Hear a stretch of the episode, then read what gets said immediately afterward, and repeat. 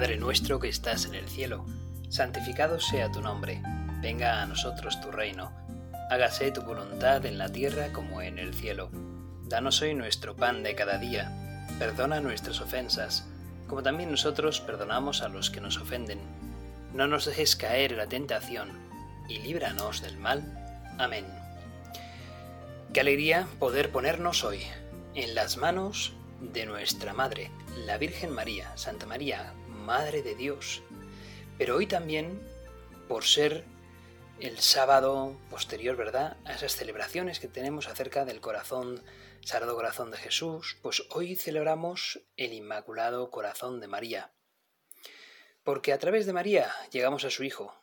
Permitidme que os lea un pasaje del Evangelio de San Lucas.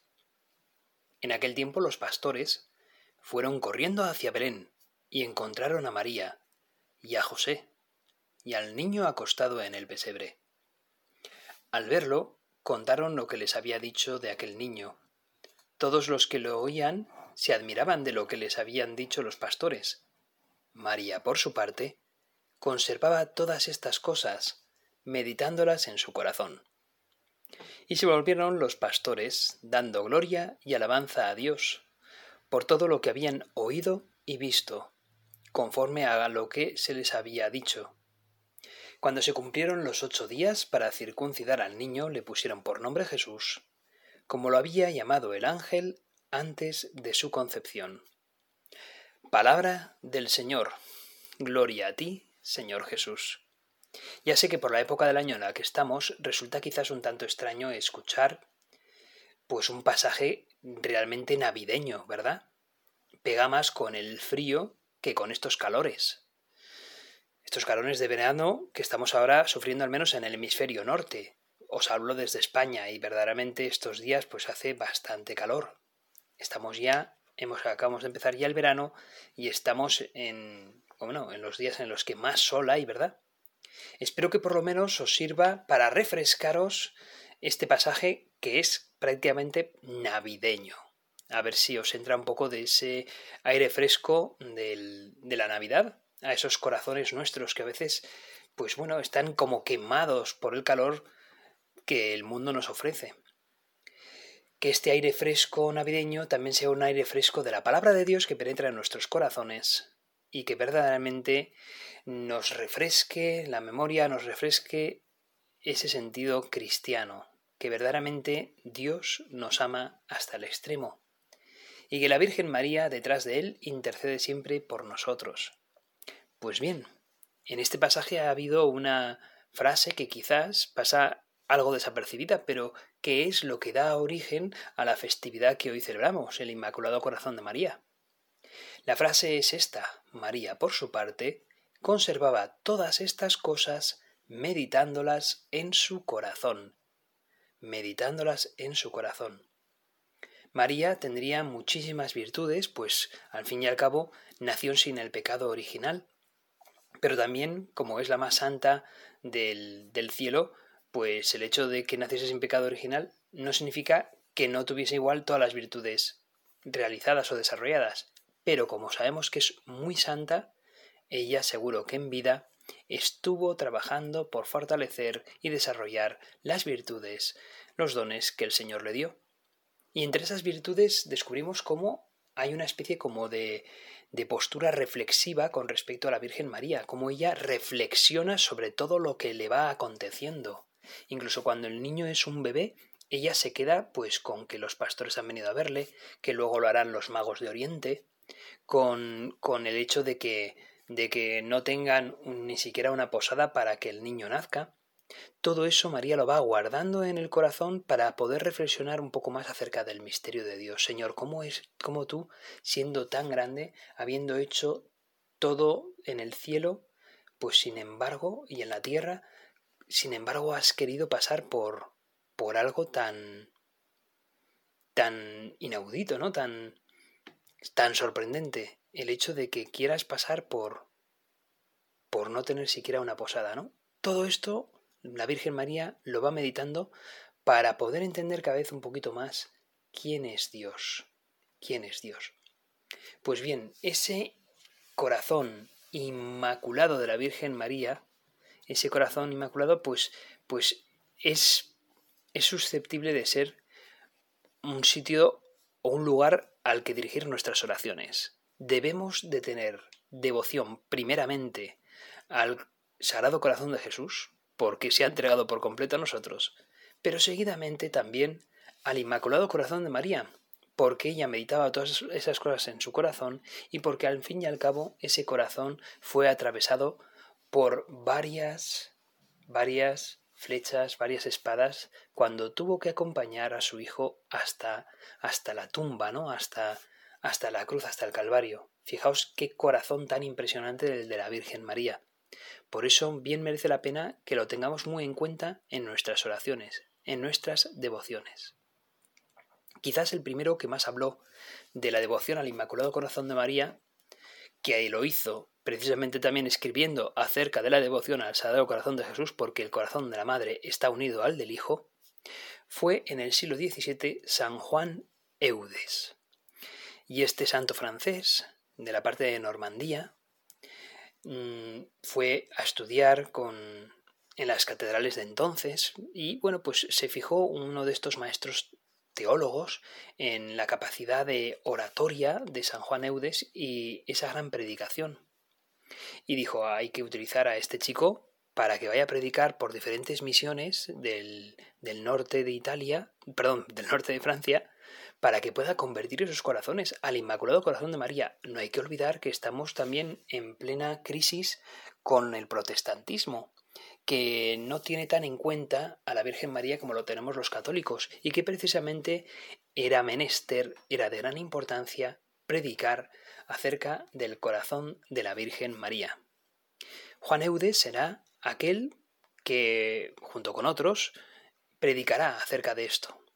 Y muchos franceses terminarán por decir que, que han habido grandes predicadores en Francia y que, y que les han ayudado mucho, pero ninguno es comparable a cómo Juan Eudes conquistaba los corazones de los franceses para tener amor y devoción a la Virgen María, nuestra Madre. Eso es, nos encomendamos a Juan Eudes, pedimos su intercesión para que nosotros también se nos, se nos refresque este corazón nuestro para poder dirigirnos al corazón inmaculado de la Virgen María que no abandona a ninguno de sus hijos, que nos ama con el corazón de una madre, que es alguien impresionante. Pues bien, incluso Juan Eudes se adelantó a lo que luego será más conocido en la devoción al Sagrado Corazón de Jesús a través de Santa Margarita María de Alacoque. Se adelantó en tiempo, porque él hizo como dos, dos grandes eh, devociones, una en 1648 y otra en 1672, y sin embargo sería pues eso, una muchos años antes y otra, la segunda, dos años antes de que Margarita María de Alacoque diera a conocer la devoción al corazón de Jesús, al Sagrado Corazón de Jesús, con lo cual Juan Eudes es un precursor del corazón de Jesús y del Inmaculado Corazón de María. Pero, y, así que en España ya se tenía esta devoción, en Palermo, eh, que está en Sicilia, Italia, también se tenía esta devoción como una fiesta. En Francia, por tanto, con Juan Eudes ya se tenía. Pero ¿cuándo va a ser quizás la explosión de la devoción de la fiesta al corazón inmaculado de María? Pues fue establecida oficialmente en la Iglesia mucho más tarde. El Papa Pío XII, el 4 de mayo de 1944, es decir, en mitad de la Segunda Guerra Mundial, consolida el corazón inmaculado de María como una fiesta oficial en la Iglesia, para obtener por medio de ella, de la intercesión de María, la paz, dice el Papa Pío XII, la paz entre las naciones, la libertad para la Iglesia y la conversión de los pecadores, el amor a la pureza y la práctica de las virtudes. De ese modo, luego ya más tarde Juan Pablo II quisiera hacer, ya hizo obligatoria y no opcional esta fiesta, haciéndola oficial en la Iglesia, para que se realizase en todo el mundo católico. La paz entre las naciones, la libertad para la Iglesia, la conversión de los pecadores, el amor a la pureza y la práctica de las virtudes.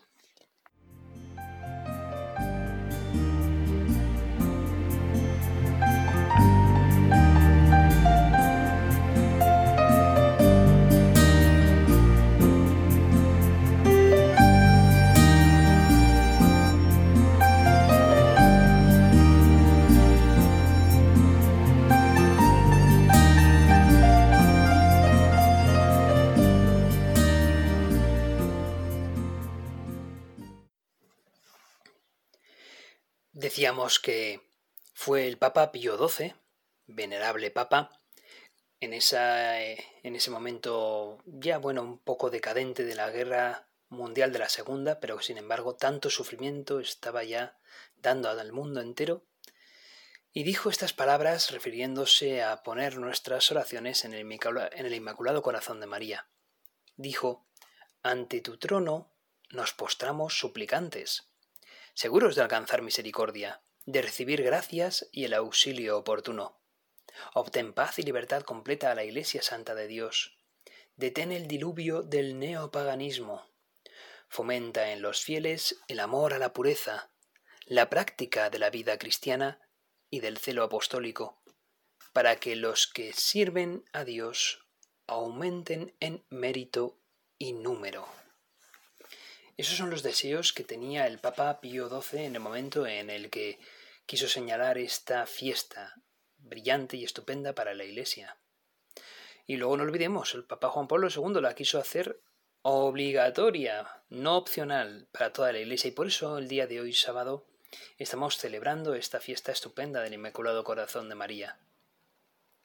No hemos de olvidar que fue María quien se presentó a los pastorcitos de Fátima y que mandó a estos que rezasen los sábados, los primeros sábados de mes, para que también en esa devoción tuviesen en la oración del rosario el corazón limpio, la, el alma con la gracia de Dios y que comulgasen. Y de ese modo la Virgen María jamás iba a dejarnos de lado, iba a estar siempre con nosotros. En esa devoción, la Virgen María se nos señala como nuestra Madre. No olvidemos, María conservaba todas estas cosas, meditándolas en su corazón. Lo conservó cuando el ángel le anunció que iba a ser la Madre de Dios.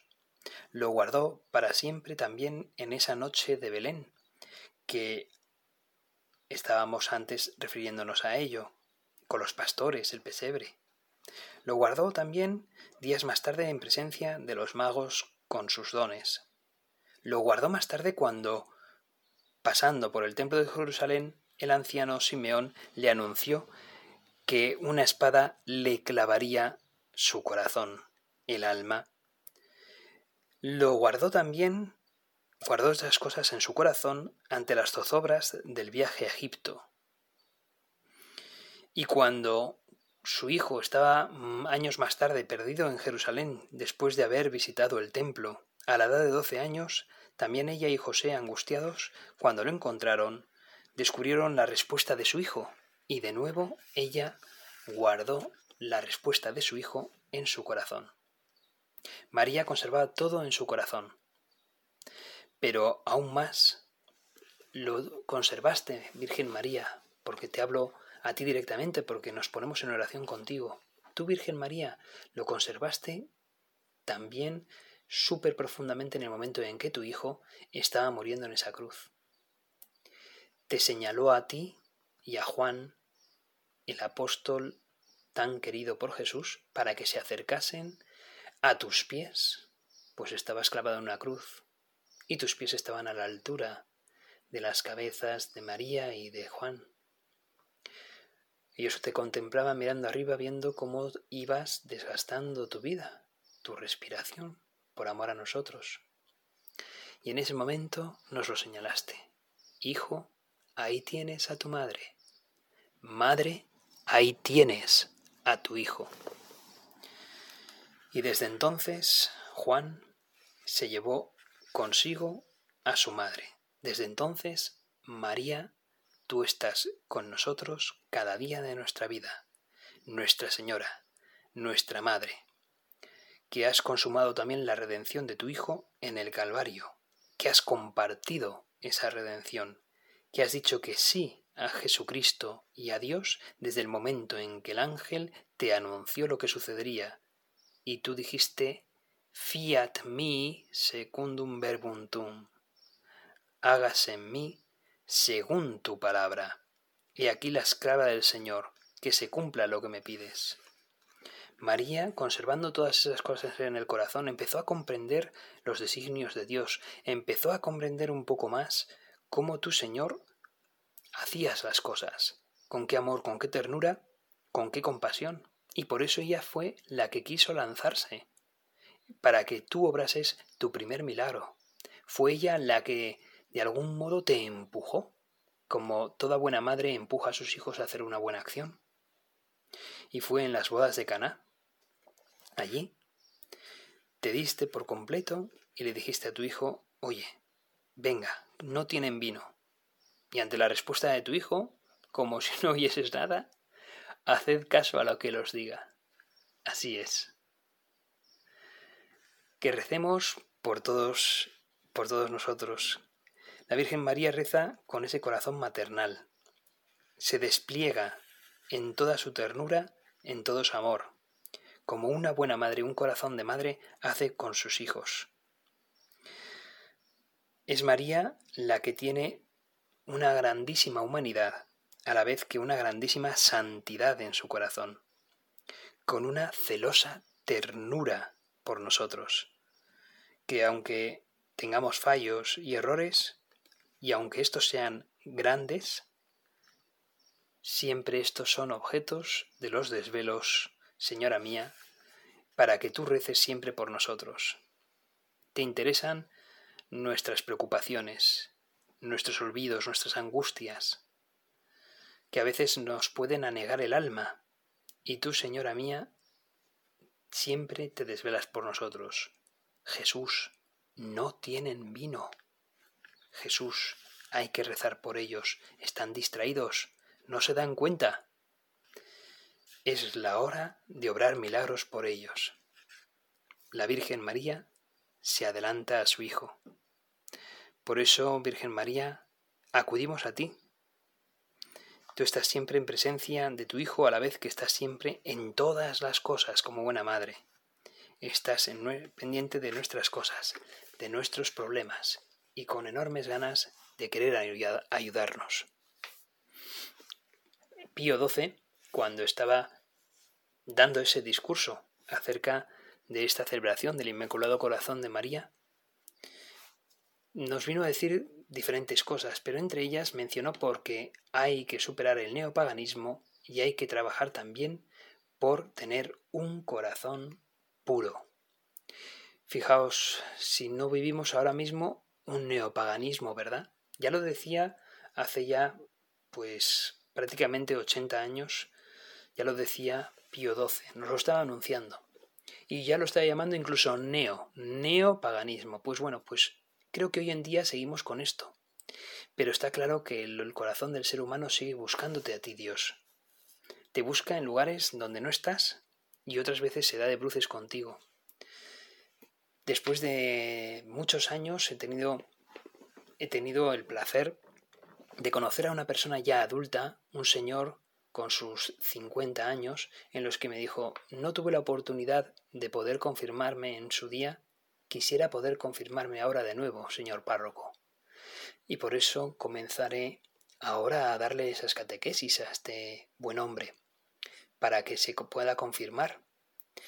Señor sigue llamando a los corazones, sigue llamando al principio de sus vidas, en la mitad o al final de sus vidas. El corazón del hombre te busca, Señor.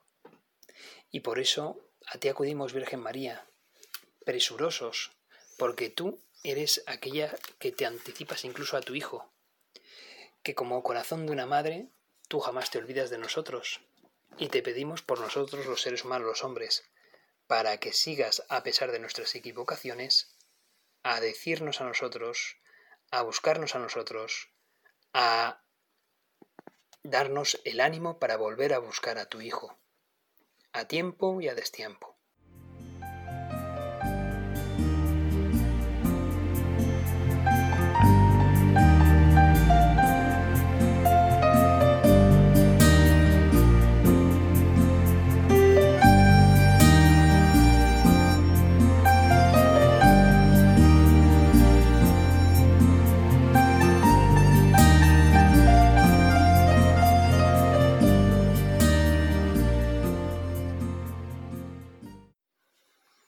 Pío XII continuaba diciéndonos, además de ese neopaganismo, decía para, para el uso de las virtudes de los seres humanos. Acudimos a ti, Virgen María, para, para que nos ayudes a difundir, a desarrollar, a trabajar nuestras propias virtudes, a pesar de que muchas veces pues no deseemos trabajar en ellas porque quizás nos dé pereza, pero tú, Virgen María, como Madre nuestra, nunca vas a cansarte de pedir por nosotros para que seamos mejores. Y Pío XII continúa hablándonos también de la pureza, para que alcancemos la pureza. Y me viene a memoria la anécdota de un santo varón, de San Bernardo de Claraval, que precisamente es una anécdota acerca de la pureza de este hombre. En cierta ocasión, siendo San Bernardo aún un joven elegante, guapo, de buen aspecto, y cuando todavía no había entrado en la vida monástica, se encontraba cabalgando lejos de su casa con varios amigos, hasta que cayó la noche, por lo que tuvieron que buscar una casa donde poder hospedarse. Por fin, cuando estaban por esos bosques del centro de Europa, por Francia, quizás también por las Germanias, porque nunca se ha sabido exactamente cuál era el lugar concreto donde sucedió, Bernardo y sus amigos que iban a caballo por fin en esa se estaba llegando la noche y encontraron, pues bueno, cerca del bosque ya en un claro, en un descampado, una coqueta casa. Y cuando llamaron a la puerta, les abrió una dueña, la dueña de la casa, una mujer, y los recibió con cariño, con afecto, y comprendieron que esa casa era coqueta, era bonita, porque al fin y al cabo ahí había también un toque femenino, ¿no? Que lo hacía, pues eso, ¿no? Con ese, ese toque bonito de esa casa, pues también cuidada en ese lugar, quizás un tanto inhóspito, y sin embargo una casa bien cuidada. Los acogió muy bien y, bueno, Bernardo era el jefe de entre sus amigos, al fin y al cabo, de esos caballeros medievales. La dueña insistió en que Bernardo, como jefe del grupo, ocupase una habitación separada. Durante la noche, la mujer se presentó en la habitación cuando Bernardo estaba durmiendo. Bernardo oyó mm, a esa mujer, descubrió esas intenciones deshonestas que tenía esa mujer para con Bernardo, y Bernardo, de algún modo, no quiso hacerle pasar una enorme vergüenza, pero obviamente Bernardo quería seguir manteniendo su pureza. Así que, en cuanto se dio cuenta de lo que avecinaba, fingió con gran presencia de ánimo creer que se trataba de un intento de robo. Y con toda su fuerza empezó a gritar Bernardo ¡Ladrones. ladrones. La intrusa se alejó rápidamente, se metió en su habitación y como si no hubiese pasado nada, volvió de nuevo. ¿Qué ha pasado? ¿Qué ha pasado? Al día siguiente, sus amigos le marchaban cabalgando y le tomaban el pelo, le bromeaban a Bernardo, pues por esa imaginación del ladrón. Pero Bernardo contestó con toda tranquilidad. No fue ningún sueño.